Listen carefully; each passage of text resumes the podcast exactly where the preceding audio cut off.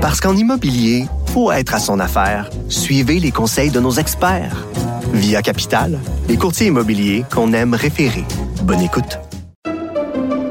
Pendant que votre attention est centrée sur cette voix qui vous parle ici, ou encore là, tout près ici, très loin là-bas, même très, très loin. Celle de Desjardins Entreprises est centrée sur plus de 400 000 entreprises partout autour de vous. Depuis plus de 120 ans, nos équipes dédiées accompagnent les entrepreneurs d'ici à chaque étape pour qu'ils puissent rester centrés sur ce qui compte, la croissance de leur entreprise. Sophie Durocher. Une femme distinguée qui distingue le vrai du faux. Vous écoutez Sophie Durocher. Cube Radio. Les rencontres de l'heure. Marie-Claude Barrette et Sophie Durocher. La rencontre Barrette du Rocher. On le sait, le gouvernement a annoncé une bonne nouvelle avec la réouverture des salles de spectacle à partir du 7 février. Par contre, euh, cette mesure-là était en fait mi-figue, mi-raisin parce qu'on annonçait que les salles pouvaient ouvrir seulement à 50% de leur capacité. Puis pour les salles, c'est pas évident. On va parler de tout ça avec Marie-Claude Barrette. Bonjour Marie-Claude. Bonjour Sophie. Ben oui, c'est là, hein, on se rend compte qu'une fois que l'annonce est faite, que pour certains secteurs, sais comment ça se déploie dans certains secteurs et c'est pas simple. Puis surtout euh, dans le milieu du théâtre, puis je sais à quel point c'est cher pour toi aussi, euh, le milieu du théâtre. Et euh, il y a une lettre ouverte, puis en tout cas, on la voit partout ce matin dans les journaux.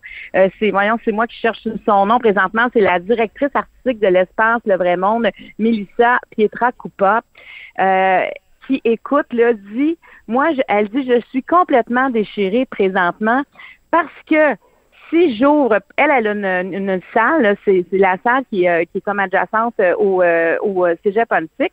Elle dit, moi, j'ai une salle de 528 places. Donc, je peux pas vendre plus de 264 billets avec les normes du 50% Puis, tu sais, mercredi, hier, elle en avait 153 billets vendus pour une pièce de théâtre qui va avoir lieu m'a dit voici le dilemme dans lequel je me retrouve parce que le Conseil des arts euh, et le calque, le Conseil des arts ou de la culture du Québec euh, offre, en fait, depuis le début de la pandémie, compense euh, sur les, les, arts vivants pour leur perte. Sauf qu'on se demande si c'est encore ajusté parce qu'elle, elle a sorti ses livres, puis elle dit voici ce qu'il y en est. Si j'annule, je fais 2140 dollars et si je diffuse, je perds 3600 dollars.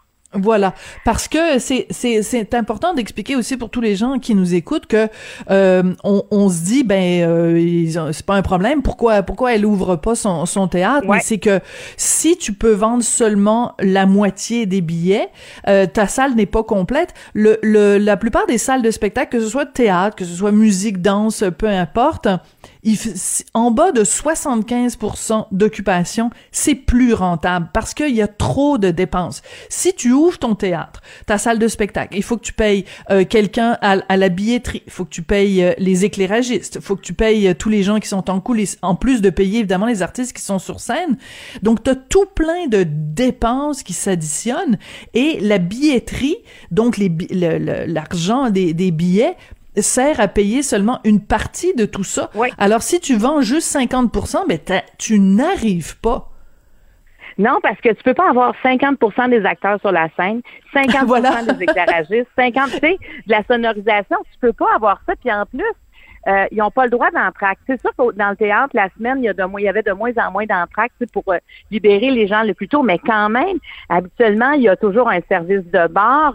Et là, bon, ben ça, ils n'ont pas le droit de vendre de choses à boire, mais ils ont quand même, ils peuvent avoir un service de restauration, mais tout ça en portant le masque. Donc, c'est sûr que c'est moins tentant quand tu as un masque de t'acheter quelque chose à, manger, mais ça aussi, là, ça rapportait à quelque part au théâtre. Et moi, c'est il y a toujours des gens qui vont dire ben si c'est pas rentable, ben garde, ils n'ont pas à ouvrir. Et ça, ça ne s'applique pas dans les arts parce que il faut, on a toujours soutenu euh, la culture, puis il faut continuer à la soutenir et c'est pas d'hier. Et là, quand on essaie de soutenir, on sait combien ça nous manque présentement la culture, combien ça nous manque, les arts vivants, à quel point présentement on déprime, on a une lassitude, mais c'est pas pour rien. C'est qu'on a envie aussi de sortir, on a envie de, de, de, tu sais, c'est toujours euh, quand on va voir une pièce de théâtre, il y a quelque chose d'enivrant, il y a quelque chose qui nous fait réfléchir. C'est des artistes d'ici aussi, c'est soutenir une, une, partie de notre économie qui est importante. Alors moi, le, le Conseil des arts et des lettres du Québec j'imagine, va s'ajuster parce que tout semble vite. C'est comme si le gouvernement annonce quelque chose, mais le milieu est pas tant au courant. Tu sais, le milieu a pas le hmm. temps de s'ajuster à, aux nouvelles réalités. Et tu sais, quand on parle, on a parlé hier puis avant-hier, la prévisibilité, euh, mm-hmm. ben ça, on sait qu'on peut pas faire un plan à long terme avec qu'est-ce qui va se passer de la COVID parce que ça change très rapidement. Mais reste que quand on fait une annonce de ce genre-là, où on sait que ça coûte plus cher diffuser que de fermer. Euh, il y a une distorsion, là. Ça, en économie, on dirait ça, c'est vraiment une distorsion importante, un choix déchirant, criant à faire, qui est au détriment de tout le monde, finalement, parce que les gens des théâtres veulent ouvrir, veulent diffuser. C'est pas vrai qu'ils veulent rester fermés pour dire que c'est plus payant de rester fermé. Il y a personne. C'est juste qu'il y a une distorsion et ils arrivent face à ces choix-là. Puis en plus, faut pas oublier que nous, là, comme consommateurs, je trouve qu'on est un peu plus froid avant d'acheter des billets d'avance aussi. Parce qu'on se dit, est-ce que, est-ce que ça va refermer? Est-ce que ça va ouvrir? Est-ce qu'on va encore reporter? Puis il y a des gens en théâtre qui disent, moi, j'ai des pièces de théâtre importantes au mois de mars, avril. Est-ce qu'on va être à 50% de notre capacité? C'est très difficile pour eux de, faire des prévisions et c'est des gens, faut pas oublier que les artistes, c'est des contractuels, c'est des pigistes. Il y en a euh, qui, ont d'autres contrats ailleurs, donc ça devient un casse-tête énorme. Donc, quand on décide de diffuser, on peut pas après retirer euh, et encore annuler une fois de plus. Oui, puis aussi, moi, je trouve euh, le message que le gouvernement envoie. C'est quand le gouvernement dit on rouvre les salles de spectacle, mais seulement à 50% de la capacité, le message qu'on envoie, c'est ben on l'ouvre pas à 100% parce que 100% ce serait pas sécuritaire parce que tu sais on veut pas qu'il y ait des éclosions puis tout ça. Donc le message que euh, sûrement une population, une partie de la population reçoit, c'est ouais, S'ils ouvrent pas à 100%, c'est parce que c'est pas totalement sécuritaire d'aller au théâtre. C'est tu quoi, Minou? On n'ira pas au théâtre. Et, et, moi, c'est ça que je trouve plate, c'est que c'est, tu peux pas, la porte, elle peut pas être à la fois, elle peut pas être à moitié fermée pas à moitié ouverte, là. tu peux pas être à moitié enceinte. Je veux pourquoi le gouvernement a pas simplement ouvert les salles de, de spectacle, point à la ligne. Il me semble que là, c'est comme un cadeau empoisonné qu'il donne au milieu euh, du théâtre, euh, du milieu des, des, spectacles, du milieu des arts vivants.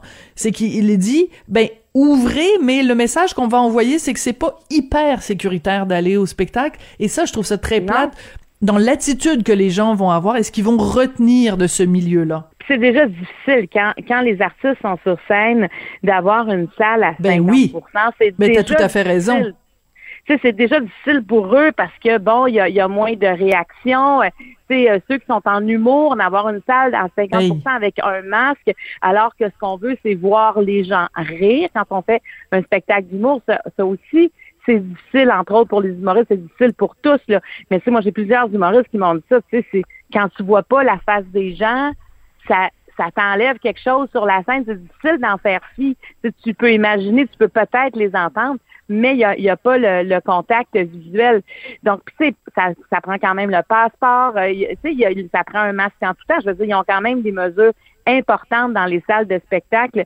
Alors, tu sais, euh, la DIS ici se demandait euh, qu'est-ce qui arrive avec les salles où le public est debout? Qu'est-ce qu'on fait, nous? Parce qu'il y a des salles au Québec où on est debout, il n'y a pas de banc. Alors, il y a moi, je pense que c'est de, quand on parle de prévisibilité, c'est de ça qu'on parle. C'est pas de nous faire un calendrier sur les 18 prochains mois, voici comment ça va se passer. Mais quand on fait une annonce de cette importance-là, qu'est-ce qui en découle, comment on va s'en sortir, comment tout le monde peut se sortir la tête de l'eau? Et quand on fait cette annonce-là aussi, Sophie, on s'attend à ce que tous les théâtres soient réouverts le 7 février. Parce que ça, on n'a pas tout ça, cette, cette logistique-là. On pense tous, ah, ils vont être contents, tout le monde va réouvrir.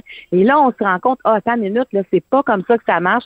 C'est beaucoup plus complexe. Puis, tu sais, on paye beaucoup d'impôts, de taxes et de tout ça euh, ici au Québec. Puis il y a une partie de ça, c'est pour soutenir notre milieu culturel. Puis moi, en tout cas, je, je, je me dis, il faut vraiment, peut-être que le Conseil des arts et des lettres du Québec s'est fait c'est allé plus vite que, que, que ce qu'ils pensaient aussi. mais je pense que rapidement, la ministre doit les rencontrer, Nathalie Roy doit rencontrer tout ce beau monde-là et rapidement trouver une solution. On peut pas empêcher des directeurs et des directrices de théâtre au Québec de dormir parce qu'ils appliquent ce que le gouvernement demande. Ben non. Alors, euh, il y a, y a un la cas de question- conscience. Ah oui, tout à fait. Puis il y a, y, a, y a une question qui se pose aussi. Comment se fait-il que euh, quand le gouvernement annonce ça, qu'il n'y a pas eu de, de consultation plus que ça avec le milieu? Parce que si au moment où François Legault annonce la réouverture des salles de spectacle pour le 7 février à 50 de la capacité, euh, si il avait consulté, ou euh, Nathalie Roy, ou si Nathalie Roy avait consulté le milieu, le milieu lui aurait dit, écoutez, en bas de 75 on n'y arrivera pas. Donc comment se fait-il qu'il y a ce manque de communication-là? Comment se fait-il que la main droite, c'est pas ce que fait la main gauche? Et puis, puis ça paraît comme un cadeau, ça paraît comme un- une, une libération, euh, puis ça apparaît comme quelque chose d'extraordinaire, mais c'est pas extraordinaire si tu le fais pas de la bonne façon.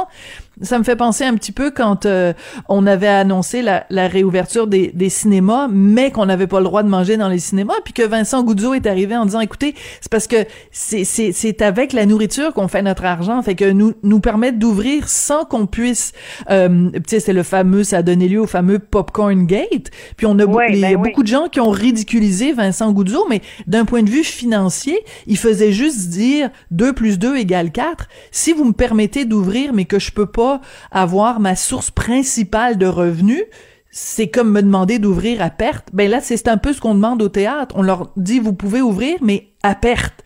Donc, c'est un peu difficile de comprendre le manque de communication et le manque de, de consultation euh, de- du gouvernement. Ah oui, oui, tout à fait. Alors, quand on parle de prévisibilité, prévisibilité pour moi, c'est aussi simple que ça.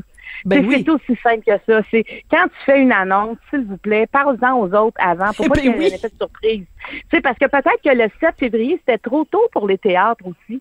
Tu sais, peut-être qu'il fallait laisser plus de temps à ce milieu-là d'arriver, d'être rentable au moment d'ouvrir, pas en étant stressé, de dire hey, ça n'a pas de bon sens, j'ouvre et je perds à chaque personne que je vois, je perds de l'argent. On peut pas, on peut pas être dans un modèle qui pense comme ça. On peut pas imposer ça à nos gens alors que ça fait des mois et des mois que c'est difficile, qu'on avance, on recule. Puis on sait, combien ces gens-là du milieu culturel se sont cassés la tête à reporter des dates, finalement à Mm. annuler des spectacles, à rembourser des billets, à revendre des billets. À, écoute, là, quand on parle à ces gens-là, là, ils sont bien plus habitués d'annuler, avoir des cas problèmes que juste diffuser un spectacle et tout le monde en sort euh, content et heureux. Là. On n'est on Oui. n'est pas là. Alors, euh, moi, je voulais, euh, je voulais lever mon chapeau Bien au sûr. milieu du spectacle aujourd'hui. Puis moi, ce qui me préoccupe beaucoup euh, dans tout ça, c'est euh, les jeunes. Imagine, t'es un jeune, là, euh, une jeune fille, un jeune garçon, tu sors de l'École nationale théâtre, tu sors du conservatoire, ton rêve, depuis euh, trois ans que t'étudies, ton rêve, c'est de fouler les planches, puis là, tu te retrouves devant ça.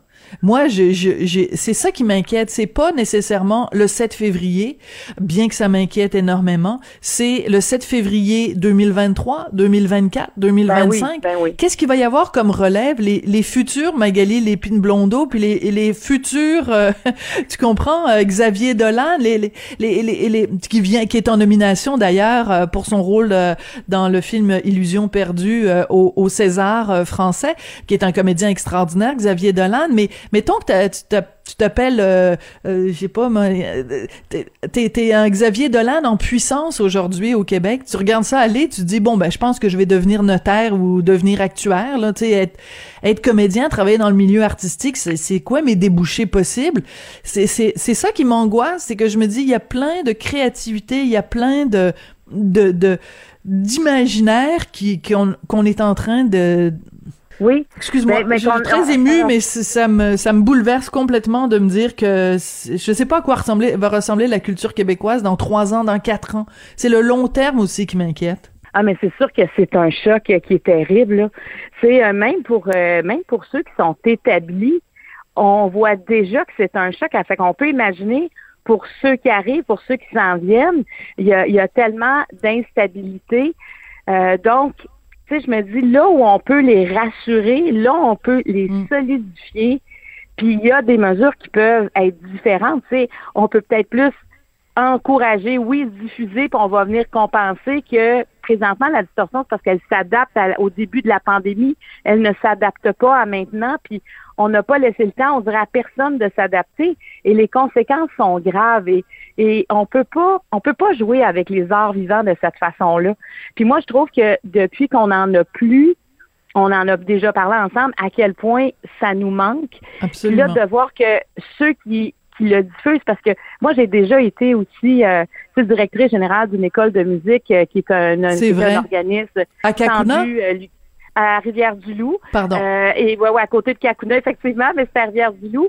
Et c'est tellement un casse-tête d'arriver financièrement, de de de pas vouloir faire payer le parent pour son enfant du réel coût parce que il y aurait trop d'enfants qui n'auraient pas accès à la musique. Donc comment on compense? Tu sais comment on va chercher des sous? C'est c'est tellement difficile. Évidemment, il y, a, il y a- il y a le ministère est là, il y a, il y a des façons de se faire aider, mais il faut travailler tellement fort pour rejoindre les deux bouts, pour arriver à, à donner un produit, euh, un produit de qualité, à offrir des spectacles que la personne vient voir soit satisfaite de ça. C'est tellement, moi je dis, il y a plein de nuits, je ne dormais pas parce qu'on savait pas comment on allait arriver à la fin du mois. Mais moi, c'est à ça que je repense quand je regarde ça. Puis je me dis, là, on n'a pas, on n'a pas à faire vivre ça à personne, surtout qu'on a des, il y a des solutions, il y a des gens qui sont là, mais c'est juste que le manque, on dirait, de prévisibilité euh, vient couper l'herbe sous les pieds. Puis comme tu dis, c'est c'est un milieu qui en arrache déjà énormément. Puis moi, quand les gens attaquent ce milieu-là, ça me écoute, ça, c'est des gens, là, les gens du, du- du théâtre, là, ça vit pas richement. Là. Tu sais, quand le monde, ah oui, mais elle fait du théâtre, ils font du théâtre, non, non, non. Au, au Québec, c'est difficile, le monde du théâtre, parce qu'on on, on présente pas longtemps nos pièces de théâtre. Tu sais, En il y a- plus. il y, a des endroits, ça dure des mois et des mois, tu t'engages dans une pièce de théâtre, tu as presque ton année de fait. Ici, on parle en semaine. C'est rare qu'on parle en mois.